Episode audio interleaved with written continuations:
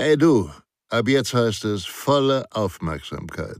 Denn Sicherheit, das Fachmagazin, kannst du ab sofort kostenfrei abonnieren unter www.sicherheit-das-fachmagazin.de. Ihr B.A.J. Schwanebacke.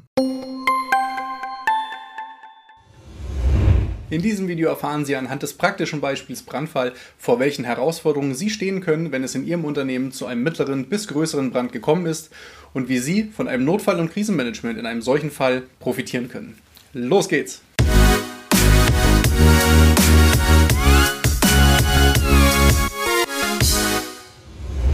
Hallo, mein Name ist Michael Blaumoser von der Sicherheits- und Krisenmanagementberatung SIOS Consulting.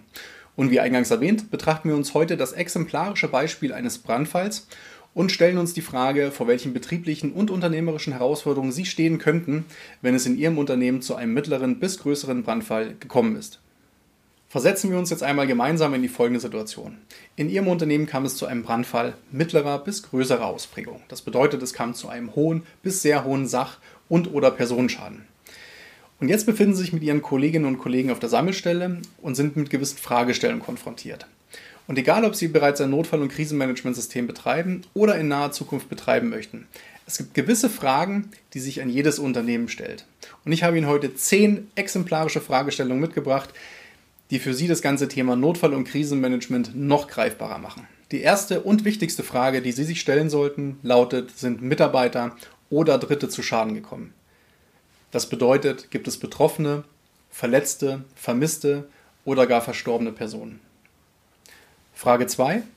Sind Umweltschäden zu verzeichnen? Kam es also zu einer Freisetzung umweltschädlicher Stoffe, Gemische oder Erzeugnisse? Frage 3. Ist der Geschäftsbetrieb beeinträchtigt? Fand sich der Brand also beispielsweise im Bereich der Verwaltung, der Forschung und Entwicklung, der Produktion, des Lagers oder der Logistik? Kommen wir nun zur Fragestellung Nummer 4, die da lautet, sind Arbeitsprozesse beeinträchtigt? Das bedeutet, befinden sich gegebenenfalls in dem vom Brand betroffenen Bereich Arbeitsplätze, Arbeitsmittel oder in Gänze Arbeitsabläufe, die vorübergehend oder längerfristig nicht mehr nutzbar bzw. zur Verfügung stehen.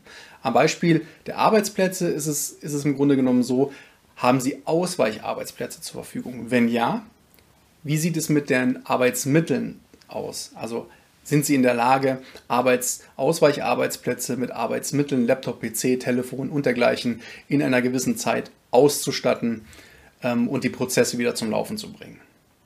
Fragestellung Nummer 5. Ist die Geschäftstätigkeit beeinträchtigt? Also wissen Sie heute schon, dass es aufgrund des Schadenumfangs zu einem Verlust oder einer Beeinträchtigung von bestehenden oder gegebenenfalls bevorstehenden Aufträgen von Kunden und Geschäftspartnern kommen wird. Fragestellung Nummer 6. Ist ein Austausch oder eine Reparatur von Anlagen, Maschinen oder Systemen notwendig? Das heißt, müssen Sie Produktionsmaschinen, Produktionsanlagen oder informationstechnologische Systeme in einem gewissen Zeitraum reparieren, wieder instand setzen oder komplett austauschen? Fragestellung Nummer 7. Sind Instandsetzungsarbeiten erforderlich? Und im Rahmen eines mittleren bzw. größeren Brandes lässt sich diese Frage in der Regel relativ einfach mit Ja beantworten. Die Kernfrage lautet allerdings, in welchem Umfang sind diese Instandsetzungsarbeiten erforderlich? Reden wir lediglich von einem betroffenen Raum, von einer Fläche, einem Bereich, einer Etage, einem Gebäudeteil oder einem gesamten Gebäude oder sogar Teile des Standortes? Fragestellung Nummer 8. Wie sieht es mit straf- und oder zivilrechtlichen Ermittlungen oder Ansprüchen aus? Wissen Sie heute schon, dass Sie aufgrund des Ausfalls, der Ihnen gegebenenfalls bevorsteht, mit Haftungsansprüchen von Kunden und oder Geschäftspartnern rechnen können? Oder wissen Sie auch bereits heute, dass es definitiv strafrechtliche und oder zivilrechtliche Ermittlungen geben wird? Und wenn ja, wer kann Sie hierbei unterstützen? Fragestellung Nummer 9. Reputation. Wie verfahren Sie, wenn in Presse und Medien und in der Öffentlichkeit negativ oder falsch über Sie berichtet wird? Wenn Sie heute schon wissen, dass Sie mit einem Verlust von Ansehen und Vertrauen rechnen können? Fragestellung Nummer 10. Und diese Frage wird Ihnen in der Regel bereits vor Ort von Dritten beantwortet bzw. abgenommen. Die Frage lautet nämlich, ist eine Presse- und Öffentlichkeitsarbeit erforderlich?